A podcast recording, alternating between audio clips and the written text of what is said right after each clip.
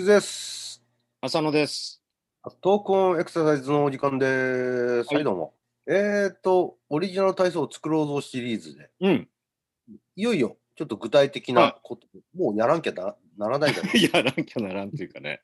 まあ、やりたいんだけどね。まあ、こんだけね、やるやる言うてて、ややるやる詐欺。あの、最近、枕にね、あの、全然やろうと思ってやってない話ばっかりなんで、うん、これ私はもう、叩き台を作りました。おうんさすが。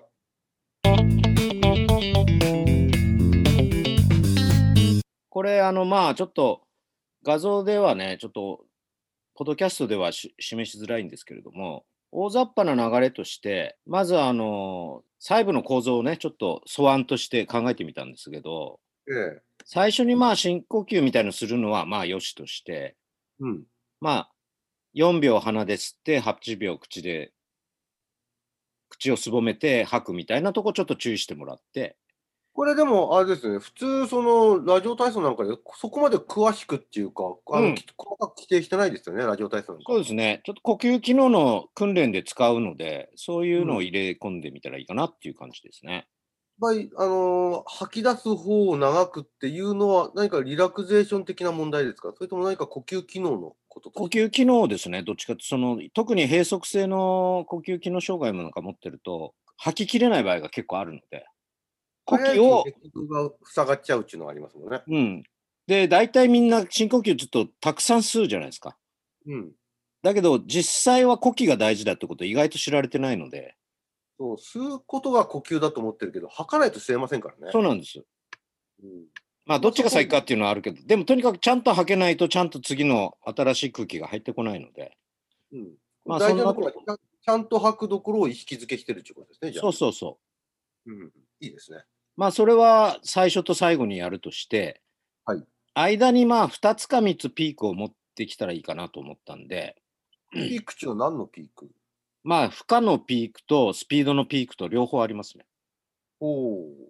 まず最初に負荷のピークとして、ランジの姿勢から出した足の側に上半身を回旋するという。ー。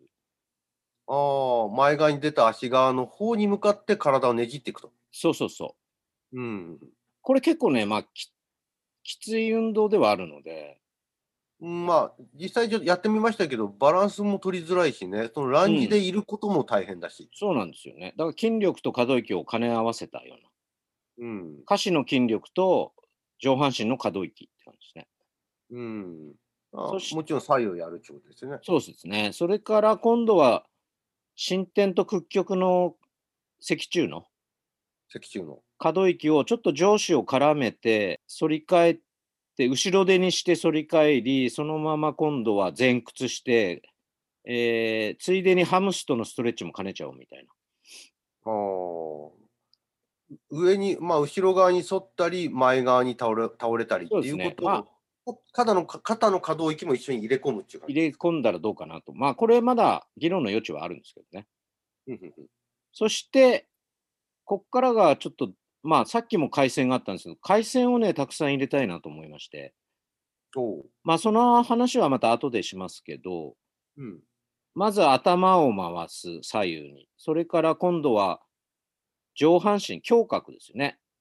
胸郭を左右に回す。そして今度は股関節も含めて回した後にターンをすると。これは立った状態ですよね。立った状態です。立った状態で、まあ、見返り美人みたいに、 こう、顔をまず向けていきながら、今度、えー体幹自体のねじれを使って、それから股関節っていう、まあ、骨盤を回すような感覚でいって、最後はぐるりんと回っちゃう。ターそンうしちゃそうう。そう。ターンも入れちゃうと。回り系ですね。うん。ここでちょっとターンを入れて、これ、まあ、の、頭から順番にいっちゃってる、その、まあ、首からですけど、首かはらい順番にいっちゃってる意味っていうのは、こ前も言ってた、そうそですのねじれる箇所の意識づけっていう感じですか。そうですね。特にこの胸郭のねじれっていうのが意外と見過ごされるので、うん。この他のちとの違いを意識してもらうための種目ですね。その後ガニ股のスクワットになって、さらにまた、あのー現役の時にイチロー選手がやってたような上半身を左右に、これまた回旋ですね。ああ、ガニ股でこうしゃがんだ形を維持しながら、うん。よくイチローがダッグアウトの前でやってたような感じ。そうそうそうそうそう。これはまあスクワットっていうのと回線がまた組になっこてこでるもかいここでも回戦っていう感じですそね。うです。うんそし、て、まあ前半としては、少しその後開脚して、で、体を横に曲げる側屈。うん、これちょっとね、きついんだけどね。まあこれもまだ考慮の余地があるんですけど、うん、まあ前半大体そんなような形で考えたんですけどね。う。うんん。前半はどっちかというと、こう、体を姿勢を保持するみたいなものを混ぜながらの可動域と、うんまあ、回線っていう感じですね。まあ、回線も可動域なんでしょ可うけど。動域の中の特に回線と、うんあとは筋トレですね。うこんう。体を保持した感じですよね、どっちかというと。えーなんていうか、あのー踏みとどまってるというか、こらえるような形の筋活動っていう。そうですね。これが前半で。はい。傷の、傷の、つれずれ草、インモーション、インモーション。インモーションだいぶ慎重に言ってますね。ええ噛まないよ。 えーっと、このコーナー、あの、ずーっとスクワットのことちょっと追っかけてるんですけども、前回に続いて今日もそのスクワスクワットのですね、うん。あの、深さ、え深さーっと歪み込みのその角度っていうんですかね、はい。この違いが何に影響してるのかっていうところを、また違うちょっと文献があったんで、お伝えしたいなと思います。はい。えー今見つけたやあの読んでるやつはですねスクワットをふあの深くまでやるのとあの、ハーフスクワットパラレルスクワットというような、まあ、大体部が大体地面と平行になる程度の深さで収めるその2種類の深さの違いのトレーニングをやった群での比較ですおおはい。これはある一定のトレーニング期間を設けてる前後で見てるものですねうん。どれぐらいの、えー、と頻度のトレーニングをやったかというと10週間週2回のトレーニングを10週間おお。で対象は17人の大男性をまあ2つのグループに分けてますね。うーん。この17人はあの経験者です。スクワットの。うん。で、まあ、そのフルスクワットをしてる連中の、えー10週間、その前後での、えーどれぐらいこう重たい重りを持ちきれれるようになるかっていうもの。それから同じようにスクハーフスクワット、パラレルスクワットをや10週間やった前後で、どれぐらいあの重さが持てれるようになるかっていう、その10週前後の比較ですね、まず重さの。モテ、モテれるっていうのは、そのスクワットをした状態でってことですよね。そうです。うんだからハーフスクワットの人あ、ごめんなさい、あのフルスクワットでトレーニングしてきた人が、えーまずトレーニングする前に、フルスクワットでどれぐらい重りを持てたかっていうことと、うんハーフスクワットでどれぐらい重りを持てたかっていうのをうんまず見ます。で、同じように、まあまあ、要するにどちらの群もですね、フルスクワットでのあ最大の重りと、ハーフスクワットでの最大の重りをどちらの群も見てるわけですね、うん。前後に。うん。で、その、まあ、比較で言うと、まあ、10週間トレーニングしました。で、はいフルスクワット側の方は、当たり前ですけども、フルスクワットのその、えっ、と、前、トレーニングする前よりも後の方で、かあの優位にですね、はっきりと、あの、重たい重りを持てれるようになってうん。る。で、もう一つ、フルスクワットでトレーニングしてると、ハーフの、あのスクワットの状態でもですね、うん。あのトレーニング前後ではその重たい重りをあの強く持てれるようになってると。うん。まずそのフルスクワットはどちらの状態でもですねあの重りを強あの重い重りを持てれるようになってるということは一つ言えます。うん。でハーフスクワットの人たちはどうだったかというとうん。フルスクワットのそのあの形態での重さの重りはあの優位には増加しなかったです。うん。トレハーフですトレーニングしてきた人たちは。うん。でもハーフでトレーニングしてきたんで、ハーフのあの形態でのその重さは、トレーニング後の方がですね、えーより重く重い重りを持てれるようになりました、うんハーフとして。だからこれ、まあ、ハーフでトレーニングしてるから、当然、ハーフの重りがより重いものが持てるようになったんだなと思います。うん。でも、フルでトレーニング人たちししてしてきた人たちが、ハーフでどれぐらいこう重りを持てれるようになったかということの比較と、ハーフでトレーニングしてきた人たちが、ハーフでどれぐらいの重りを持てるようになったかっていう比較では違いはなかったということです、差が、ハーフの状態で。ハーフの状態は。だかうん。らもちろん、フルの状態だったら、フルの人たちはあのより重い重りをトレーニングでも持てるようになったけど、ハーフの人たちはフルの状態では別に強い重りを重い重りを持てれるようになったわけじゃないんでこれを言うとフルでトレーニングしてる方が、まあ、かなり可否の機能全般の、まあ、筋力っていうんですかパワーが上がってるっていうことは言えるかなと思います。うん。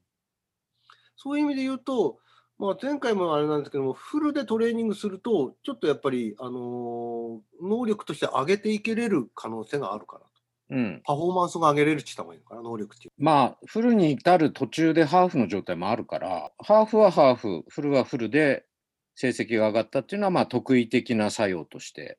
うんまあ。十分考えられるし、フルの人に限って言うと、途中でハーフの状態も、まあ、経てフルに行くわけだから、まあ、それでハーフが上がっても、まあ、不思議ではないのかもしれないっていう感じですかむしね。ろね、そこでトレーニングしてて何の効果もないっていうのもね、ね困っ。ちゃいます。うん。だからでまあ、ハーフ同士で両方比較したら差がないっていうのなんとは分かる感じですよね。ま あ、まあ、まとめて言うと、大は小を兼ねるっていう。うんまあ当たり前だろうって言えば当たり前の結果ではあるかもしれないですけどね。うん。うんで、これただ、ここの、その、どんだけ重りが持てるようになったかで見てるだけの研究じゃなくて、うん、実は MRI でですね、おうあの筋肉のボリューム、あの筋筋肉の量を見てもいます。はい。ね、で、そのトレーニング前後でどんだけ筋肉の量が増えたかっていうのを見てるんですけども、うんフルスクワットトレーニングの人たち、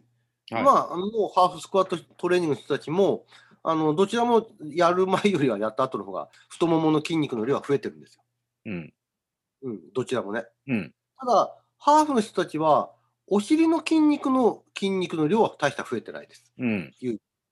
で、フルでやってる連中はまあ深く沈み込んで立ち上がるんで、うんお尻の大臀筋の筋肉のボリュームは増えてる。優位に増えてる。うん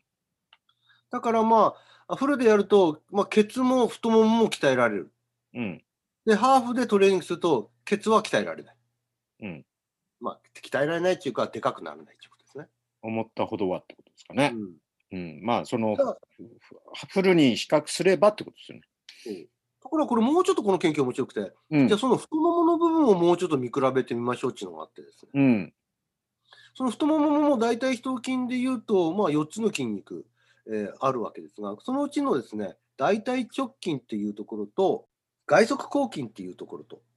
を見てます。それから太ももの裏側のですね、大腿二頭筋、ハムストリングスを構成する大腿二頭筋っていう筋肉を見ています。うん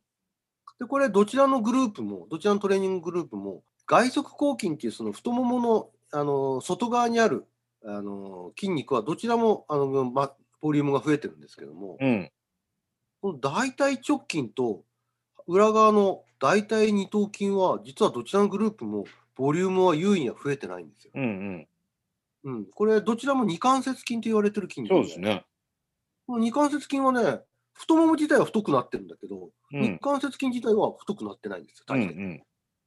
そこがちょっとこの研究の面白いところかうん。まあお宅言ってましたよね前にね。な。うん、似たような前こと話を一回もししてるんですけど、やっぱり似たような結果が出てるんですね。うんだから、あのーいわゆる膝を伸ばすトレーニングのように感じているけど、その中でも大体二頭筋というものの、あ大体直筋とか大体二頭筋という二関節筋のところの筋の量を増やすようには鍛えられてないんだなっていうのはちょっと面白い。それも前に言ってたように、その矛盾する動きがあるからね。うん。